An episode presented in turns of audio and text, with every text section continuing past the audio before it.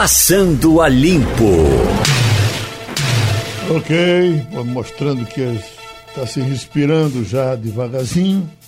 Uma senhora trouxe aqui a doação de uma cadeira de rodas, 400 reais. Então as pessoas já estão começando a sair com cautela, ela estava mascaradazinha, né? E contou que fez uma promessa, porque ela levou uma queda e quebrou as costas, e fez uma promessa não para não cair mais, mas que se cair não quebrar mais nada. E é isso que a gente também deseja para ela. É, o Passando a Limpo está começando. Nós temos hoje a Adriana Vitor, Ivanildo Sampaio e Wagner Gomes. Ainda uh, atendendo aqui as coisas que estão chegando. Passa aqui. Uh, Carlos Leandro, está em Sucupira. Qual é o número daí para mandar uma carta solicitando uma cadeira de rodas? Sei que é Rua do Lima, Santo Amaro, falta o número. Escute, nem precisa de números. Se você botar na carta, aliás, se você não botar nada, botar só Rádio Jornal do Comércio, a carta chega porque isso é um endereço muito conhecido. Mas é 250, Geraldo. Mas se você botar Rádio Rua do Lima 250 para, uh, uh, por exemplo, você pegar um carteiro doido, ele mesmo doido vai chegar aqui, vai entregar a carta e a sua cadeira chega porque, repito, não é sorteio. Uh, se demorar é problema que a gente tem aqui na, na logística, mas as cadeiras nós temos sim, as, as doações são feitas e a gente tem a cadeira para entregar sempre. Ah, deixa eu ver aqui, tem Edvaldo Cobrinha, Edvaldo Lins Cobrinha, por que vocês não falam do sucesso dos estados do Rio Grande do Sul, Paraná, Minas Gerais? São grandes estados, são exemplos e vocês não falam. Ô Cobrinha, eu até recebo isso de outras pessoas e nem me incomodo, mas de você eu fico triste. Porque você é um cara que nos escuta o tempo todo e a gente sabe disso. E a gente fala disso todo dia. Qual é o estado que a gente não fala? Qual é a situação de Curitiba que a gente já não deu? Curitiba, o prefeito entrou, inclusive, na frente do governador, na tentativa de abrir. Curitiba é a cidade modelo, a cidade de pesquisa do Brasil, desde Jaime Lerner e até de antes. É uma cidade praticamente sem favelas, sem grandes dificuldades, mas sim, teve eh, parada, teve fechamento, teve providência e as providências foram tomadas e a coisa andou mais tranquila. É realmente uma referência, mas essa referência já foi feita a Curitiba. Aí você faz Minas Gerais. Minas Gerais, eu estava ouvindo o, o secretário de saúde da rádio, pela rádio Itatiaia. Eu até anotei o nome dele, porque ele argumenta com uma facilidade enorme. Ele diz, minha gente, uma reunião com o pessoal lojista, disse, olha, se a gente não tomar essa providência agora, a gente vai ter dificuldade para comprar caixão. Isso muito antes de, de, de, começar a loucura. E os caras se convenceram e, e, e, e, Belo Horizonte tomou todas as providências. Minas Gerais é uma cidade meio espalhada, mas se você pegar aquelas áreas turísticas de Minas, que Wagner Gomes conhece tão bem, aquilo ali parou tudo, entendeu? E aí as providências foram tomadas e, e, e Geraldo, as coisas foram mais ou menos tranquilas. Comigo. Com relação ao Rio Grande do Sul, também já falamos aqui, Rio Grande do Sul, inclusive, teve um recrudescimento recentemente. Parece que é a Adriana que está falando aí. Oi, Adriana. Isso, Geraldo. Eu estou com a página do jornal Estado de Minas aberto, que é o principal jornal do Minas Gerais, e a informação de hoje, e a gente precisa sim da informação e a gente gostaria muito, eu queria dizer ouvinte, eu não, não registrei o nome dele, me desculpe. É mas Cobrinha. O, a, Cobrinha, nossa, nossa intenção, a nossa vontade, o nosso desejo como cidadãos, como seres humanos e como jornalistas é dar sempre boas notícias. Mas a gente tem a responsabilidade da função de dar a notícia correta, até para que essa boa notícia chegue mais rápido. Hoje, quatro macro-regiões mineiras não têm mais leito disponíveis. É, Minas Gerais é um estado que quis negar um vírus, uma pandemia, um, algo que atingiu o mundo inteiro e pagou um preço muito alto por isso. A subnotificação foi divulgada aqui, era uma loucura em Minas Gerais. Eles agora acho que estão anotando porque o, Ô, Geraldo. a bomba explodiu. Agora, com relação a Belo Horizonte, a capital, essa foi cuidada desde o princípio. O prefeito, que é um doidão, mas cuidou bem da capital. Pois não. É, mas, por exemplo, Geraldo, em Betim, que é uma cidade importante da região metropolitana de Belo Horizonte, o prefeito Vitório Medioli anunciou terça-feira passada o fechamento do comércio de novo, certo? tinha relaxado as medidas de isolamento social, abriu, as pessoas foram para a rua e o que aconteceu? Explodiram os casos de Covid-19 no município. Então, o prefeito anunciou novamente o fechamento do comércio pelos próximos 12 dias é, passando a valer desde ontem. Então, desde ontem voltou a fechar o comércio novamente, abrindo somente aqueles estabelecimentos que oferecem serviços essenciais para que a população possa comprar remédios, alimentos e tal, como a gente sabe como é que funciona. Mas voltou a fechar, meu amigo. Deixa... A mesma coisa, Wagner, aconteceu em Goiás. Várias Isso. cidades do interior haviam flexibilizado a comercialização, é, principalmente na rua. Os casos começaram a crescer, quase a dobrar e foram obrigados os prefeitos todos a, recu a recolher a, a, a, recomendação antiga e fechou novamente. O Ivanildo, em Betim, o Ivanildo, a gente acompanhou no caso de Goiás, me permite, Wagner, a gente acompanhou o duelo entre Ronaldo Caiado e Bolsonaro. Teve isso ainda. É, é, é, Ronaldo Caiado, que é médico, abandonou Bolsonaro por conta da confusão. Bolsonaro queria relaxar, relaxar coisa nenhuma. Eu sou médico, eu sei o que é que estou dizendo. E essa discussão foi mostrada mil vezes, né?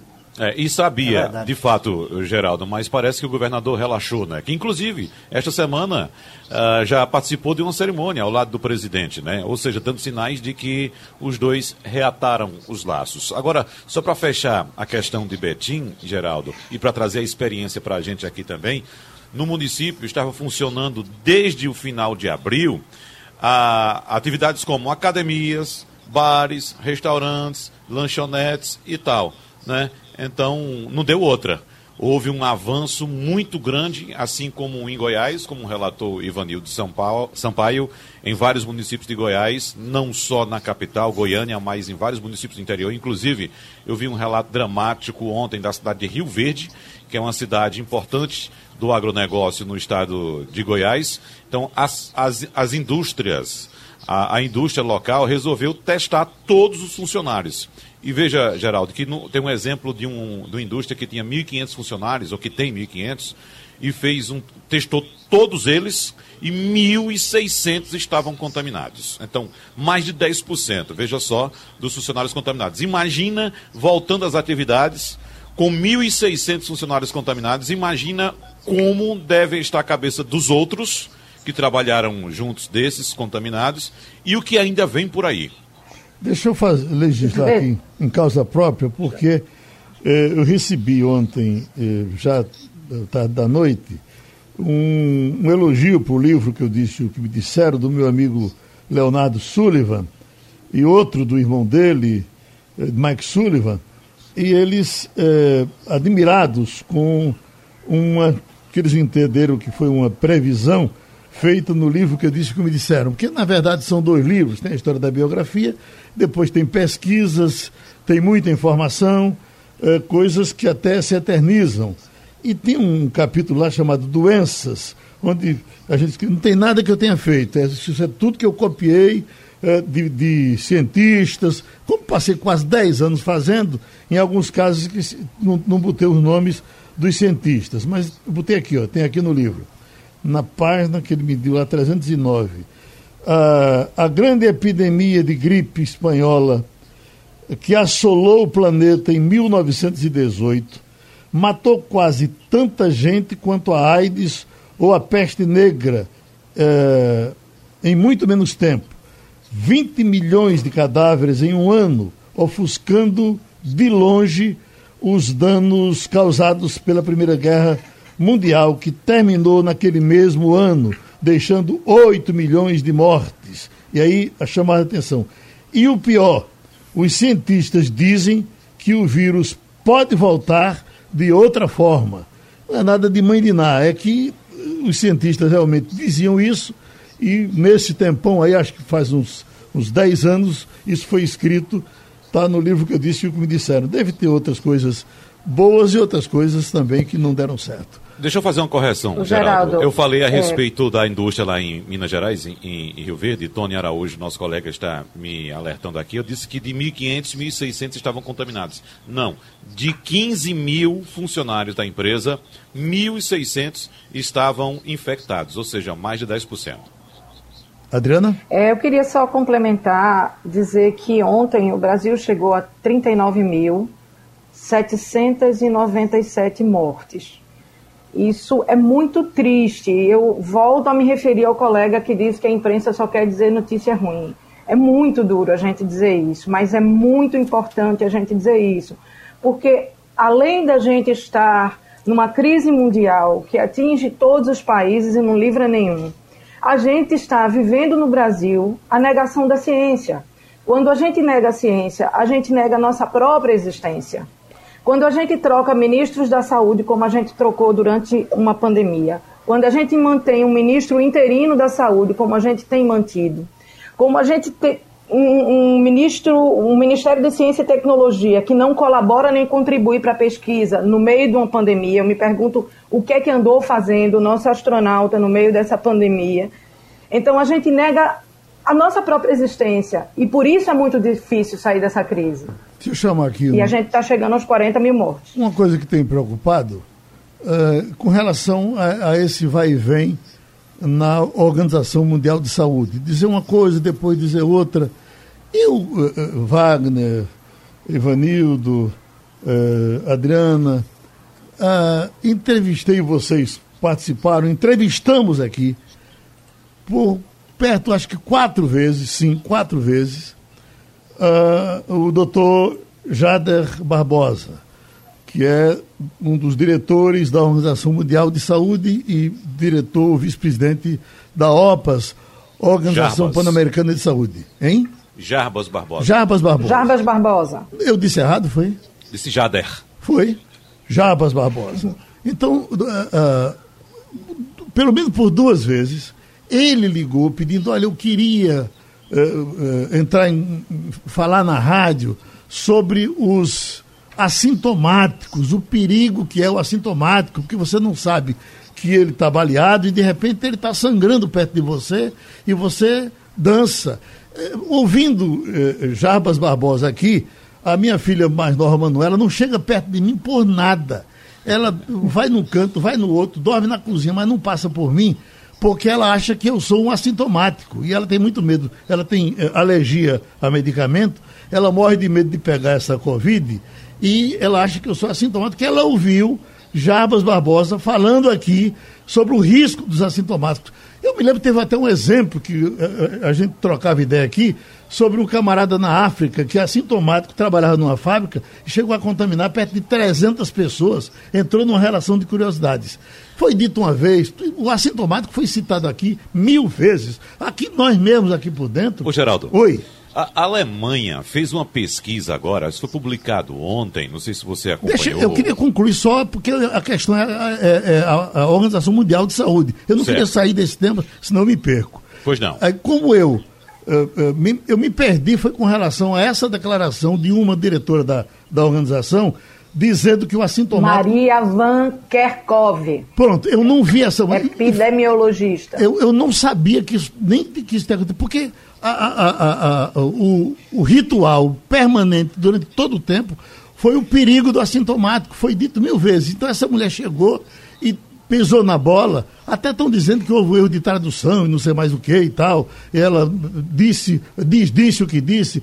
Um um negócio desse tamanhão que fala para o mundo todo, pode ser que venha um e outro, diga uma besteirinha e que se pague um preço alto por isso.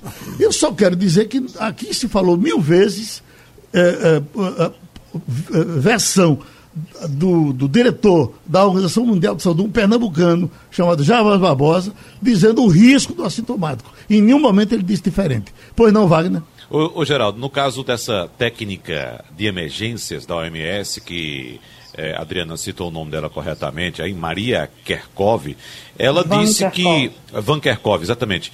Ela, ela disse que havia estudos né, em alguns países, apontando é, a, a alguma coisa a respeito dos assintomáticos, que não tinha algo muito claro em relação a como se transmitia a doença de assintomáticos, que talvez não transmitisse. Mas foi uma coisa muito vaga, e veja só, ela, ela não falou como, como a diretora-geral da OMS, ela falou como, como uma, uma, líder da área técnica de emergências, né, e, e que foi uma coisa muito solta.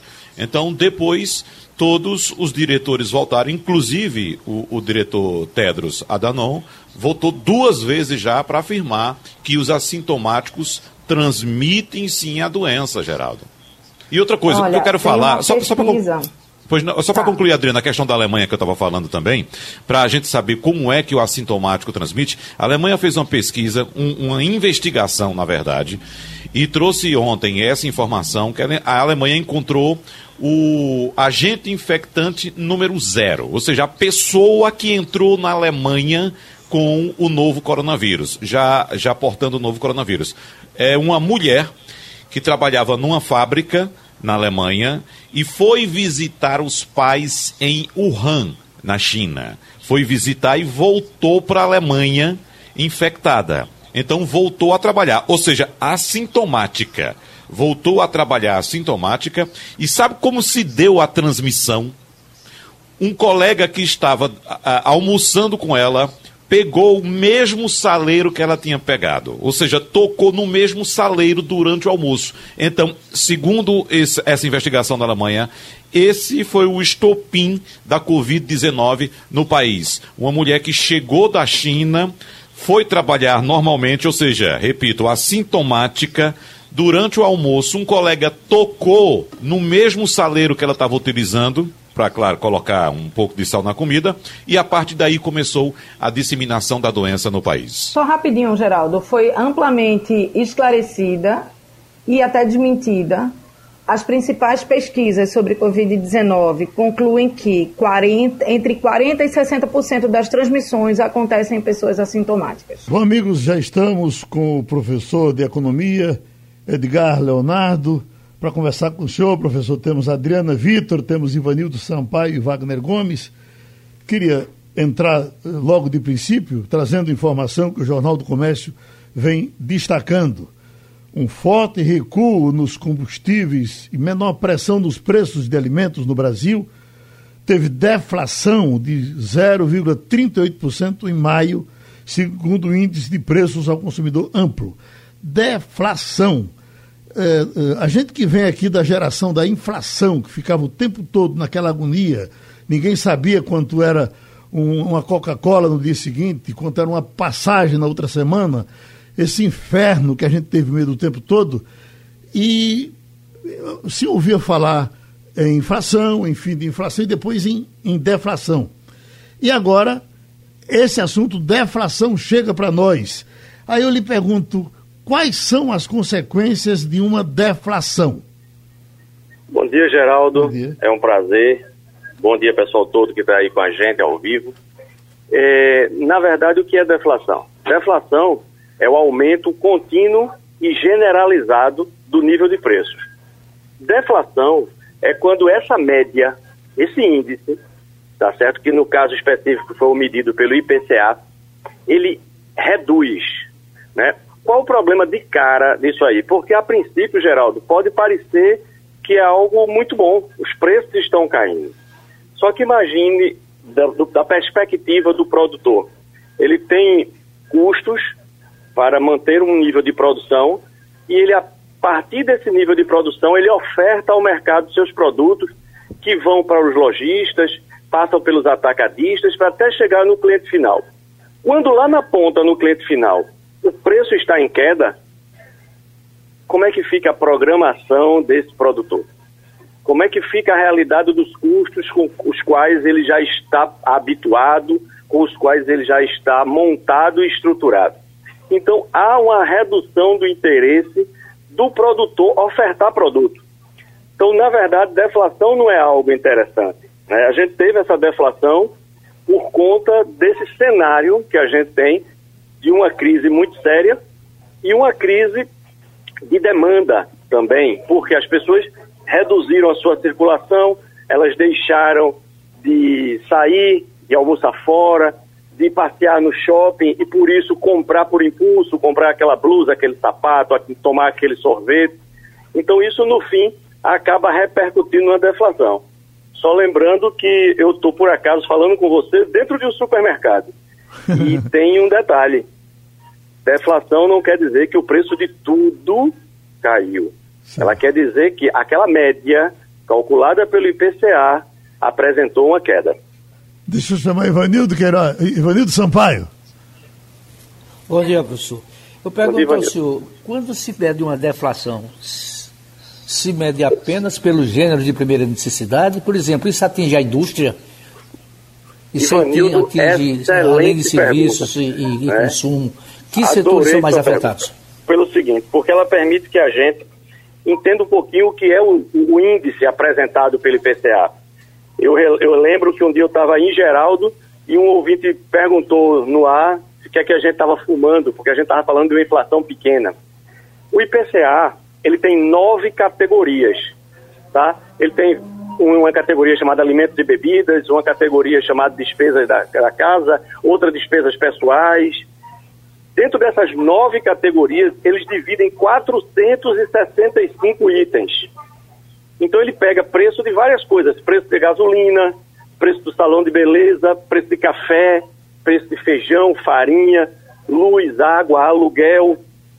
E depois ele calcula uma média. Desses todos itens, desses nove itens, dois itens desse apenas, eles apresentaram elevação sete apresentaram queda. Combustível vem apresentando nos últimos meses uma queda significativa.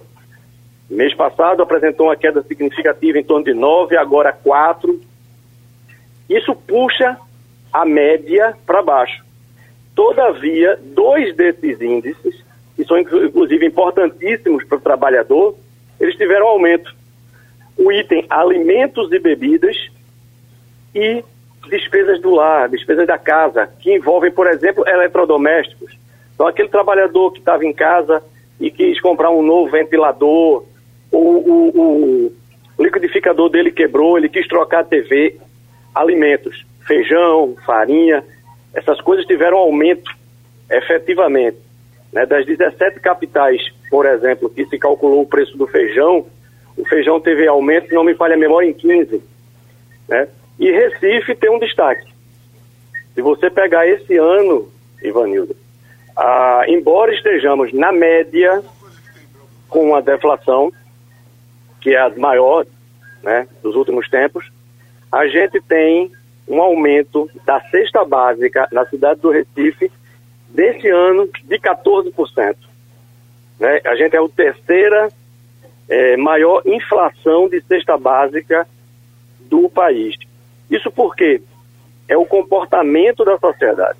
A sociedade ela deixou de comprar roupa, então o vestuário é um índice que teve queda de 0,59, é quase 0,6% impactando na deflação. A gente teve redução dos combustíveis, que por vários motivos, mas principalmente pela redução do trânsito, né? as pessoas pararam de transitar, né? Mas, por outro lado, as pessoas compraram mais alimento em, supermercado, as pessoas compraram mais utensílios domésticos e esses dois itens apresentaram uma elevação. Me resuma para a gente. Essa inflação, essa deflação, isso é bom ou é ruim para a sociedade? É ruim. Na verdade, é. existe um, um, uma, uma ideia de que inflação é ruim, deflação seria boa. Uma coisa que a gente tem que explicar é que inflação é algo natural. Né? É como a gente vai sempre ter um pouco de inflação. Quando a economia está crescendo, há naturalmente um aumento do nível de emprego, há naturalmente um aumento do nível de renda da população. Ao ter um aumento de renda da população, as pessoas consomem mais, ou seja, elas demandam mais. E a oferta, ela demora a acompanhar um pouco, porque eu preciso, do, do lado da oferta, eu preciso produzir mais. Para produzir mais, eu talvez tenha que contratar mais gente, aumentar minha capacidade produtiva. Então, ocorre um momentâneo aumento de preço e ocorre uma pequena inflação. O interessante é que a inflação ela esteja dentro de uma faixa de controle. A deflação não é algo natural. Deflação é algo estranho. Lembrando que quando a gente está falando de inflação e deflação, a gente está falando de um aumento médio de todos os itens. Como eu já disse, não quer dizer que todos os itens tenham baixado e o, o trabalhador percebe isso quando vai no supermercado. Quer deflação, Adriana? Quero. É, é, há uma informação de, que a população de baixa renda seria a mais prejudicada com essa deflação, já que destina 22% de seu orçamento para comprar comida, que foi onde houve o maior aumento, né? acho que acumulado em 12 meses, de 6,48%. É, por outro lado, é uma camada da população que não usa o combustível diretamente, apenas no uso de transporte público. É, eu queria saber sua opinião sobre isso e se há uma saída, qual, qual seria a saída? Não, certamente o seu comentário ele inicia corretamente. O mais impactado, como eu já disse anteriormente, é exatamente o trabalhador. Porque, por exemplo, um, um, um dos pontos, digamos assim, um dos itens que baixou a inflação e jogou a gente numa deflação foi passagem aérea, que caiu 27%. Né? Combustível né? caiu e combustível vai impactar na redução de preço dos itens. Só que, por outro lado, segundo o DIEESE, a cesta básica no Recife, especificamente, vou pegar números do Recife, ao longo de um ano chegou a subir 8,4%. E ao longo deste ano, 2020, o impacto ainda é maior, sobe 14%. Então, nós somos a terceira capital com maior aumento do valor da cesta básica. Então, certamente, o impacto é muito sério, porque a inflação de alimentos, ela tem, ela existe a inflação em alimentos. Não existe deflação em alimentos. Né? O cenário que a gente vê é de uma deflação medida pelo IPCA, que tem nove categorias, 465 itens, Todavia, se a gente pegar um item específico, que é cesta básica, a gente vai encontrar, de fato, na cidade do Recife, uma deflação nesse ano de 14%. E você vai ter uma deflação, perdão, uma inflação de 14% na cesta básica, associada a uma redução média de renda. Porque o trabalhador, principalmente aquele trabalhador informal, aquele trabalhador de baixa renda, aquele trabalhador que foi dispensado ou teve sua jornada de trabalho reduzida, ele teve uma redução de renda.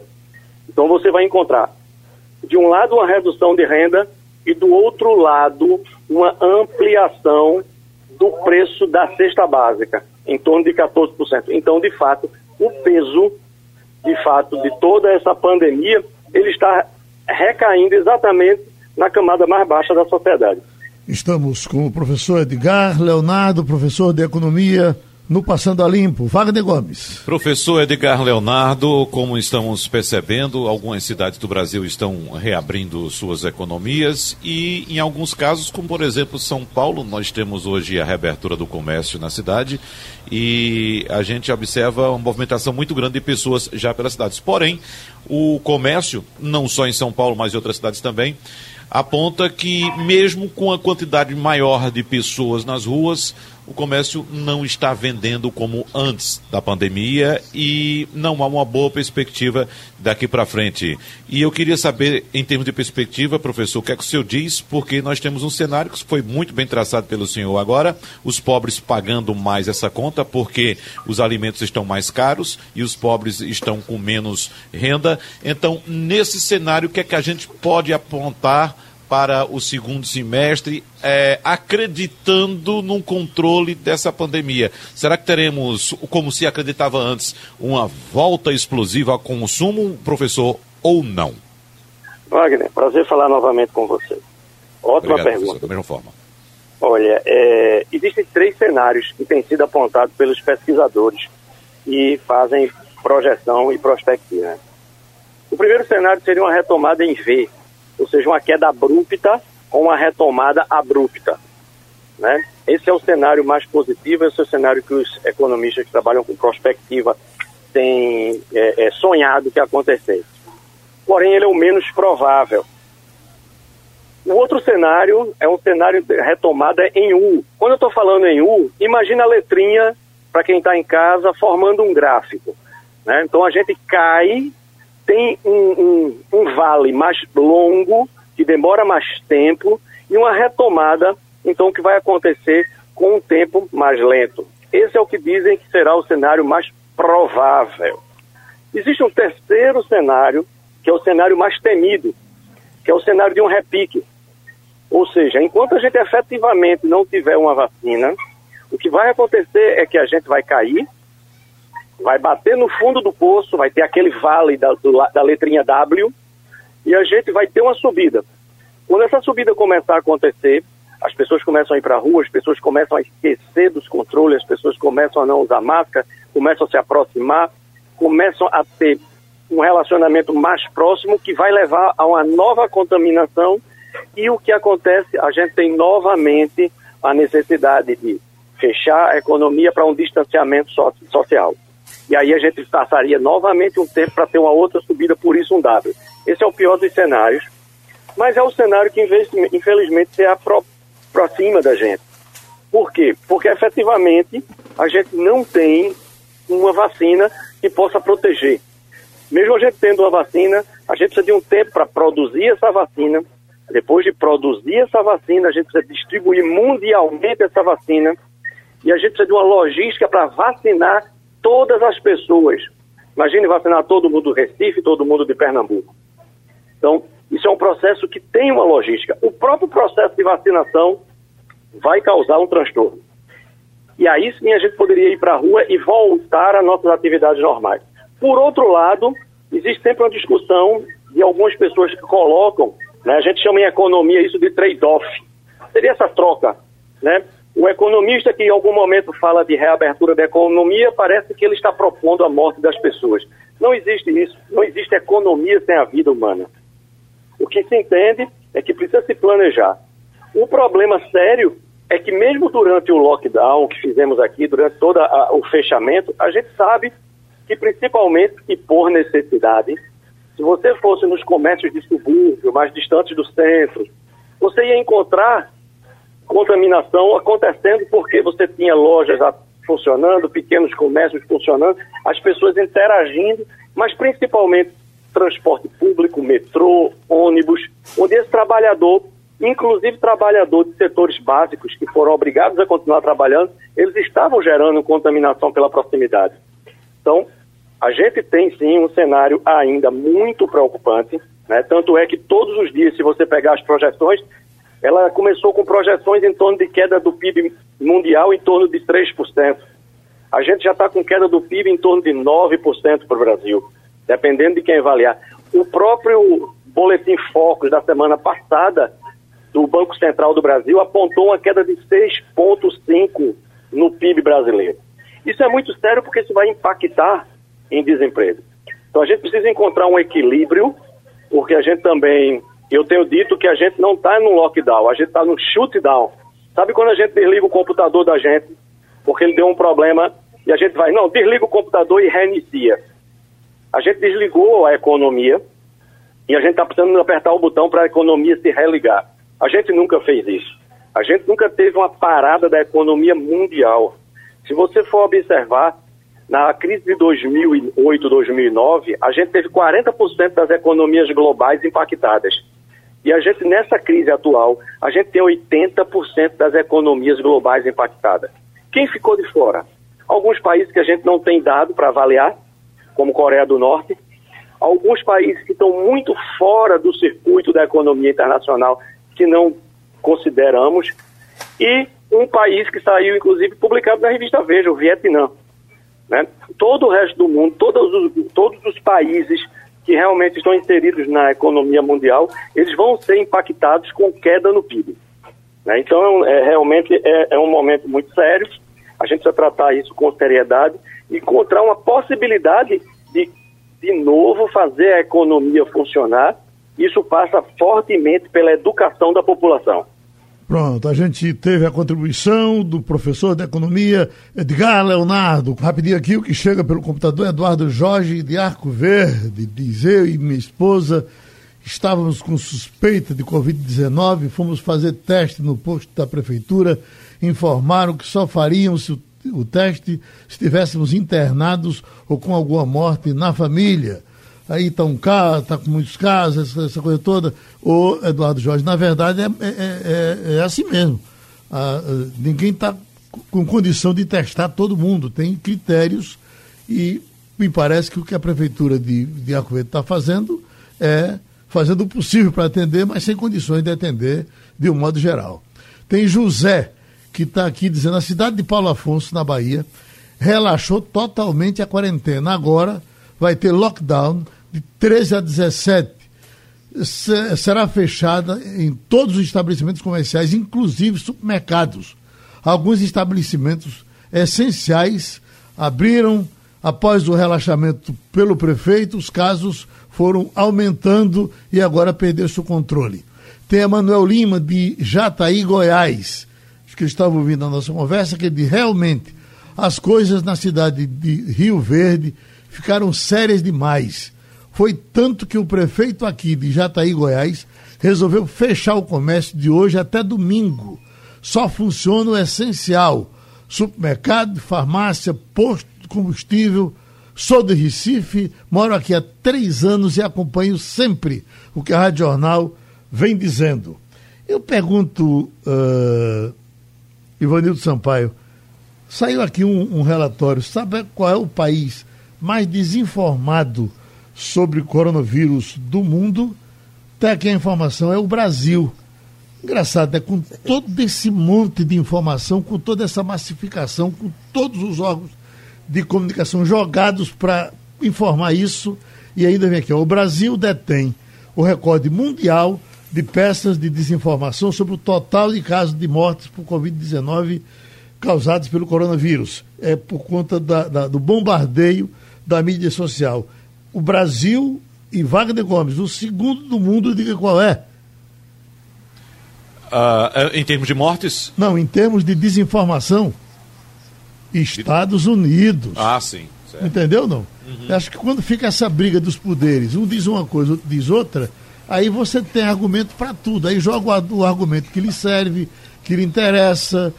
É porque, é porque divide politicamente a população, né, Geraldo? Uhum. E as pessoas é, é, entendem como se fosse uma briga política. Então a gente tem isso muito claramente aqui no Brasil. Quem é partidário de um lado aí consome as informações daquele lado. Quem é partidário do outro vai pensar de outra forma. Então, isso só desinforma.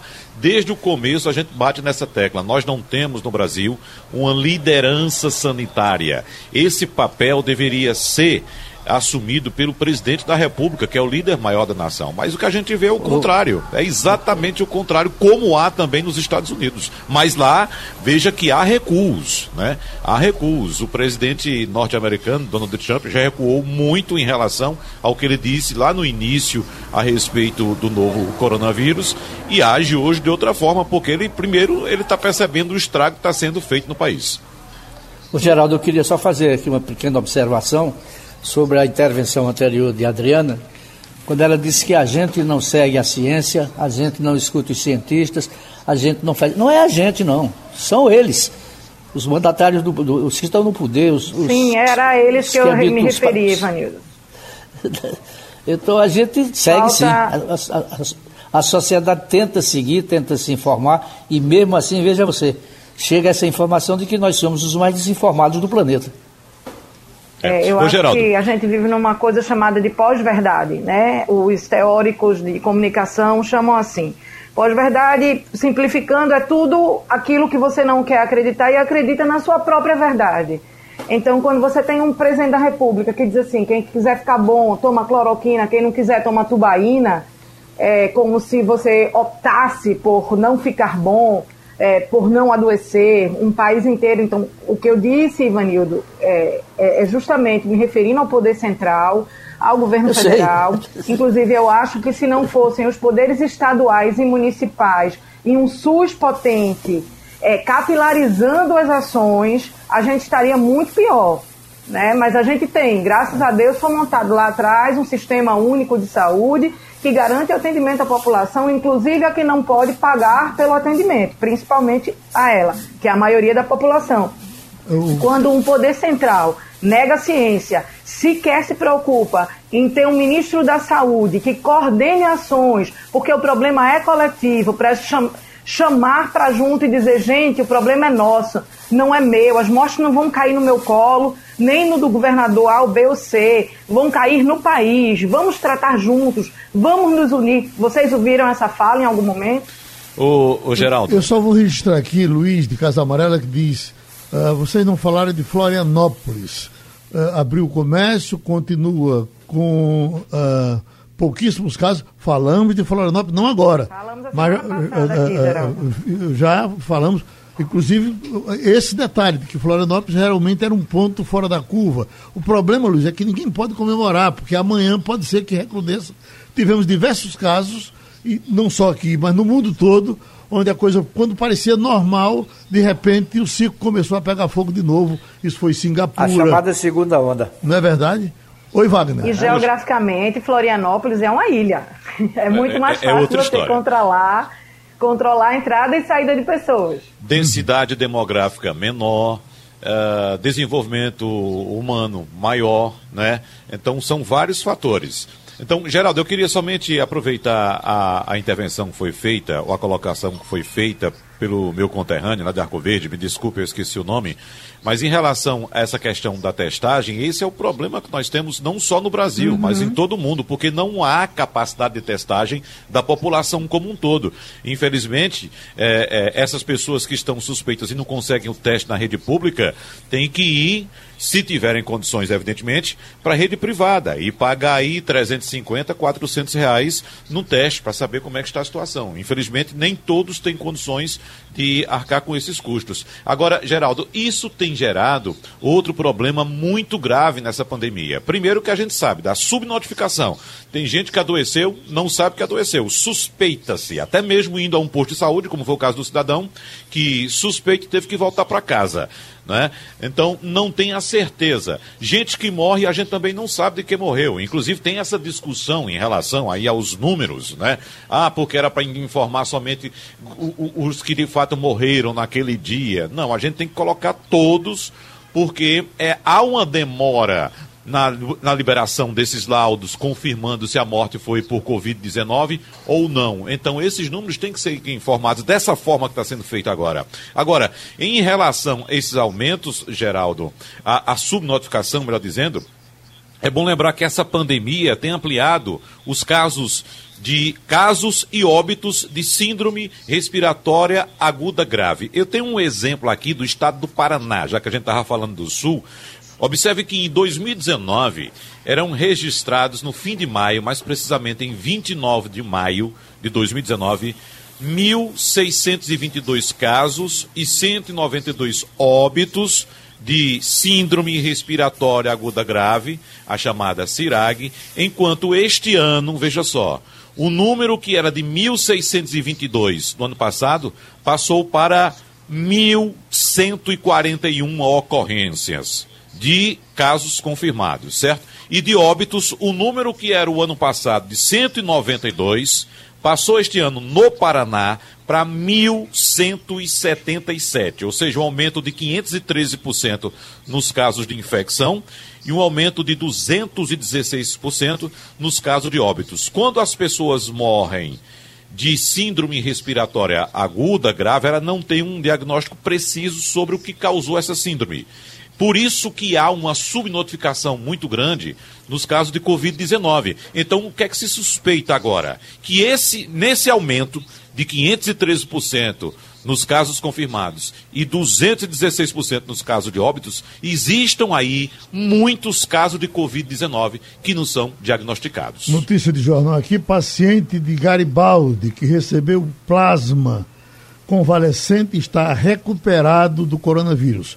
Essa questão do plasma também que está sendo estudado, está em discussão. Os cientistas dizem o seguinte, que isso não quer dizer nada, porque ele poderia ter é, é, é, ficado bom por outra coisa ou apesar do plasma. E, e, tem que fazer a pesquisa, tem que chegar ao total. Eu só quero pedir o testemunho de, de uh, Ivanildo Sampaio, porque, Ivanildo, eu morava em Canela de Ema, no sítio em Pesqueira, e tive sarampo. Tomei para sarampo, Ivanildo, chá de bosta de cachorro. Eu não sei se no seu interior isso era conhecido, mas no meu era muito conhecido. Eu e um bocado de menino lá nós tomamos chá de bosta de cachorro, está fazendo mais ou menos uns 50 anos, e durante todos esses 50 anos, bosta de cachorro continua sendo somente bosta de cachorro, não imagina, mudou nada. Imagina se bosta de cachorro for confirmado para a Covid-19. Vamos chamar de bostatina, viu, Geraldo? Pois não, Ivanildo? Eu tomei chá de sabugueiro. Sabugueiro. Se usava toda mãe de família, e, e, no interior as famílias eram grandes. Nós éramos dez irmãos, eu tinha um, um vizinho que tinha 16 filhos. Pois bem, não tinha uma mãe de família que não tivesse em casa um saquinho de sabugueiro preparando-se para que se algum filho viesse a ter é, sarampo. Ô, Ivanildo, aquela então, doença, eu... aquela doença que o olho fica amarelo, como é o nome dela? nunca mais vi ninguém com ela. É, é, é uma espécie de é hepatite, né? Hepatite. Seria hepatite. A, é. a, a, a inicial, de uma forma né? mais leve. Pronto. Você sabe... Chamava icterícia. Pronto, icterícia, se curava aquilo, pelo menos a gente tomava água de coco. Eu morria de inveja de Aí tinha. Eu morria de inveja de quem tinha aquilo, porque era doido para tomar água de coco e não teve aquele negócio. Deixa eu ir pro comercial, é, a gente volta. Sabugueiro, todas as famílias tinham em casa uma reservazinha, porque uhum. o, o sarampo chegava. Você não sabe de onde estava vindo. Uhum. Mas o fato é que era raro uma família que um, um, dos filhos não tivesse, e aí os outros pegavam. Hoje é dia 11, né? Amanhã é dia 12 e amanhã é dia dos namorados. A primeira pergunta que as pessoas vêm fazendo o tempo todo, aliás, é uma coisa que já estamos com Carlos Eduardo Pichotto, administrador da rede de, de, de motéis do Recife. Uh, e o que me perguntam de vez em quando é: os motéis estão funcionando? Os motéis estão funcionando? Não sei se essa pergunta remete ao Dia dos Namorados amanhã, por conta de uma movimentação possivelmente maior, mas eu pergunto, uh, uh, uh, Pichoto, em nenhum momento os motéis pararam, não é isso? É, bom dia, Geraldo. Bom dia. Tudo bem? É, realmente, alguns motéis fecharam entendeu? Alguns motéis. Não na nossa rede. Nossa rede, assim, os hotéis que eu administro estão todos abertos, entendeu? Sim. A gente chegou, na época do, do lockdown, a 15% do faturamento. E realmente, é, até agora, estamos sofrendo muito, como todo comerciante de Pernambuco, do Brasil, né? Está sofrendo muito. Eu mesmo estou morando em Gravatar, entendeu? Para realmente dar minha contribuição a, a essa quarentena né, do Estado, mas é, nós estamos funcionando. Em, apesar dos pesares, estamos funcionando, graças a Deus, e vamos para frente. Agora você está funcionando e o cliente está funcionando? Veja bem, nós chegamos no lockdown, quando, até o dia 31, a 15% do nosso faturamento. Entendeu? Realmente é uma situação que não paga as contas. Hoje nós estamos em torno de 30% a 40% do nosso movimento. É, nós fizemos assim, houve demissões, colocamos pessoas no plano do governo, entendeu? E estamos tentando pagar as contas, né? Estamos uhum. tentando pagar as contas e prestar um bom serviço ao cliente ao mesmo tempo, né? Que o que acontece hoje e o cliente não tem opção para ir, não tem restaurante, não tem boate, não tem nada. E o motel é uma opção, porque o cara está em casa cheio, não aguenta mais estar é, tá com os filhos, com tudo, ele quer pegar a esposa e quer faz, fazer um happy hour e a opção é o, é o motel. Adriana Vitor, você e o motel? Bom dia, Carlos. Eu queria saber que mudanças vocês precisaram fazer para atender os protocolos de segurança para garantir a segurança dos usuários, de quem procura ainda os motéis. Perfeito, perfeito. Muito boa essa pergunta. É, nós já utilizávamos a máquina de ozônio. A máquina de ozônio, ela mata 99% das bactérias.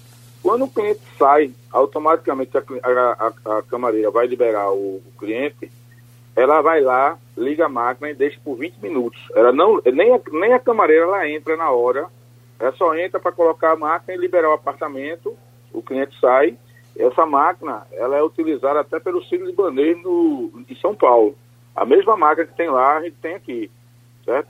Outros processos que a gente tem, nós melhorando nossos processos e nossos procedimentos, a gente faz parte da Associação Brasileira de Motel, eu até sou diretor da, da associação, E a associação tem passado para a gente, todos os nossos funcionários com dupla máscara, inclusive a gente tem dado máscara para o nosso funcionário se deslocar para casa, entendeu? Nossos funcionários eles usam quatro máscaras, na realidade, entendeu? É, fizemos um curso específico para a pandemia, para nossos funcionários, para nossa lavanderia, específico, entendeu? E, assim, todos os apartamentos têm álcool em gel, entendeu? E alguns procedimentos que a gente está fazendo, e, assim, é uma coisa nova que a cada dia a gente está melhorando, mas o motel é, já é uma coisa segura, existe um mito, coisa e tal, mas é, está disseminando muito. E eu acho que a gente, por exemplo, a gente já não tem contato na entrada, então não existe contato com o cliente e o funcionário, entendeu? E tudo que a gente trabalha, entendeu? Com novos procedimentos, é, é, melhorando nossos procedimentos, nossos processos, para que realmente tudo seja higienizado. Para você ver uma questão, é, a nossa tomada, tomada, uma simples tomada, a porta que o cliente abre, a gente colocou papel, aquele papel transparente é, na, nas partes onde o cliente pega com a mão. É, o papel filme, entendeu? Em todos, em todos os ambientes onde o cliente pega com a mão, entendeu? São coisas que a gente fez, detalhes que, o cliente indo na nossa rede, ele vai sentir que há diferença, entendeu? Então, uh, o dia dos namorados, você espera um crescimento. Uh, normalmente é um dia muito, muito frequentado? É, Geraldo, o que aconteceu é o seguinte: nos últimos anos, o dia dos namorados teve uma grande concorrência com os hotéis e restaurantes. O pessoal descobriu esse filão e realmente os motéis sentiram. Eu, esse ano, nós lançamos é, 50% dos hotéis já estão com é, reservas, entendeu? A gente uhum. fez a reserva, cobramos um preço menor do que o ano passado. E se eu abrisse mais, com certeza, ainda tenho algumas reservas ainda. Se alguém quiser, pode ligar para o Eros, o Nexo ou o Rhodes. A gente também faz parte também do Rhodes também aqui em Recife. E a gente consegue ainda, algumas reservas ainda, a gente ainda tem. E a gente vai deixar ainda alguns apartamentos, aquele rotativo para o cliente que entra e sai, né? Uhum. Mas eu acho que esse ano vai ser bom. Então tá certo. A gente agradece ao nosso Geraldo. Pichoto, falando dos motéis, e vamos correndo aqui no Passando a Limpo, porque eu tenho uma pesquisa americana, Ivanildo Sampaio, mostrando uma queda acentuada de Donald Trump. Ele estava com 49% e agora caiu para 39%. Perdeu 10 pontos depois eh, daquele eh, remói que aconteceu lá após da morte, a morte do, do Floyd. Do Floyd pela né? morte de George Floyd. Uhum. É. Era esperado isso já? ele vinha caindo. É, as pesquisas anteriores mostravam uma tendência de queda. A morte de Floyd acentuou isso, principalmente pelos protestos que foram é, reprimidos com violência, e isso teve reflexo na, na aceitação de, do nome de Trump junto ao eleitorado. Agora, Dena, repercutiu muito esse doido que foi com a faca ontem é, na Globo do Rio de Janeiro, queria ver a apresentadora de notícias Renata, Renata Vasconcelos, Vasconcelos, e terminou uh, encontrando uma repórter quase fazendo de refém. Na... Que coisa, né, rapaz? É, é muito grave, é muito sério, mas me parece, Geraldo, que foi alguém com problemas mentais, um ato isolado e ah, que conseguiu entrar na emissora e foi rapidamente é, conseguiu ser dominado, dominaram um rapaz, tiraram a faca, ele entregou a faca não, te, não teve maiores consequências além do susto, né? Não teve ninguém ferido, mas é gravíssimo. Uhum. Me parece, e até agora as investigações apontam que foi um ato de alguém que tem transtornos mentais de fato. Agora, nós vivemos no meio de uma pandemia como se fosse pouco, é, uma guerra contra a imprensa, como se nós jornalistas fôssemos inimigos do país. É, mas no caso desse e essa nada... guerra esse... é coordenada pelo presidente da República. É, mas esse, esse, esse não entendia nada disso. Esse era um, um doido. Não. E Wagner, não, eu tenho, eu tenho, tenho um, um, camarada que me diz o seguinte: que se você um dia tiver que ser sequestrado, tiver que ser refém, que seja de um profissional. Quando você cai na mão de um amador, de um doido, é um risco enorme que você corre, bem maior do que quando você cai na mão de um profissional. É, e quando essa informação surgiu, Geraldo, logicamente se pensou em alguma conotação eleitoral, né, né, ou política, melhor dizendo, alguma conotação política. Mas de fato não foi nada disso. Era uma pessoa que queria simplesmente ver Renata Vasconcelos, ontem foi o aniversário dela, né, e ele é, tomou essa atitude. É tanto que a polícia foi chamada e depois a polícia chegou, chamou a própria Renata né, instruiu a jornalista, ela seguiu todos os procedimentos e quando ela chegou diante do agressor, ele simplesmente largou a moça e ficou estático olhando para ela. E a polícia foi e fez Sim. o seu papel. Felizmente, nem a repórter que foi feita de refém se feriu, nem Marina o próprio Araújo. agressor, Marina Araújo, exatamente, nem Renata, ninguém. Será que ele, tudo bem. Será que ele achou ela feia pessoalmente? o que chama atenção nisso, um Geraldo, é... mas eu acho que a gente está falando de uma situação sistema boa. de segurança interno da Globo, né? No, no momento que a gente vive hoje, com essa perseguição à imprensa, com as críticas que são feitas à atuação da Rede Globo enquanto emissora de televisão que transmite informações, você deixar um maluco entrar na, quase na redação armado e procurando seu funcionário, não dá para entender que sistema de segurança é esse, não. E conseguir mobilizar uma. Um, um, fazer uma repórter refém, né? A Marina refém, foi muito grave. É, eu acho muito grave também esse, esse, essa perseguição à imprensa. Eu não sei se vocês já tiveram oportunidade de ver, mas se vocês forem no Google e botar Vivo Repórter Globo Lixo, que é isso, é assim que se refere a quantidade de repórteres que estão trabalhando, exercendo um ofício como o nosso, igual ao nosso, e são interpelados no meio da rua e, e agredidos, e, e, o microfone é puxado e é gritado, e, e eles, as pessoas gritam Globo lixo, Globo lixo. Temos... Eu acho gravíssimo. Eu acho que você entender que seu inimigo é a imprensa, você não entendeu nada. Ivanildo Sampaio, temos um, um, um quase já acertado, um ministro das comunicações entrando nessa divisão dos ministérios. Está entrando uh, Faria, né, que é um deputado. Do Rio Grande do Norte. Muito conhecido pelos namoros, por tudo. Eu acho que tem uma vantagem, não é doido, né? Porque poderia ser pior. Eu acho que ele não vai é, entrar chutando o pau da barraca, não é um João é, é, é alguma coisa mais controlada. A referência é porque ele é genro de Silvio Santos, bem poderia ser melhor, mas não é. É, é, de qualquer forma, estamos aí recebendo o novo ministro das Comunicações. Vamos esperar que dê certo. E depois vai ter uma divisão também no Ministério da Justiça. Você vai acabar tendo o mesmo número de ministérios que você tinha antes da posse do presidente Bolsonaro. Preste uhum. atenção no que eu estou dizendo.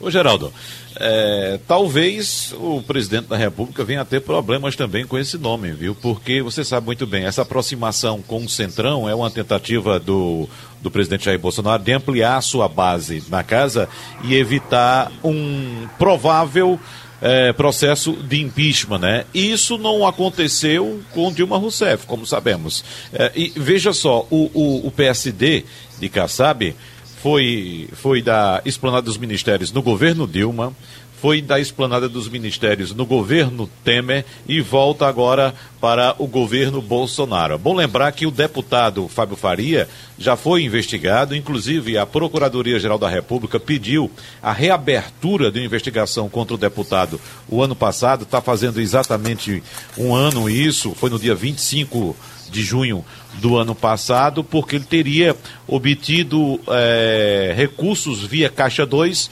naquele antigo processo da JBS, dos irmãos JBS. Foi um inquérito aberto com base na delação premiada de Ricardo Saúde que era executivo da JIF, ou seja, da Hold da JBS, e eu não sei como é que está o andamento desse processo. A gente observa que os nomes que foram indicados pelo Centrão até agora para o governo tiveram que recuar, né? Inclusive, o presidente do Banco do Nordeste, que nem esquentou a cadeira, já teve que sair para dar lugar ao outro, porque estava todo enrolado com a justiça também. Ô, Wagner, então, Essa indicação é atribuída a Carlos Bolsonaro. Uma Tem coisa, o, foi ungida pode... por Carlos Bolsonaro. Uma coisa pode, pode se dizer desse rapaz, Fábio Farias, ele não é burro. Ele foi marido de Sabrina Sato, foi marido de Adriane Galisteu e terminou ficando marido de Patrícia, filha de Silvio Santos. É. Quer dizer, Você esqueceu ele... que teve. Acho que teve ainda a Manuela Dávila, né? Ele deixou as mais bonitas e ficou com a mais rica. Porque tem, tem uma filosofia de para-choque que diz: pai pobre é destino, sogro pobre é burrice. E terminou o Passando a Limpo. Passando a Limpo.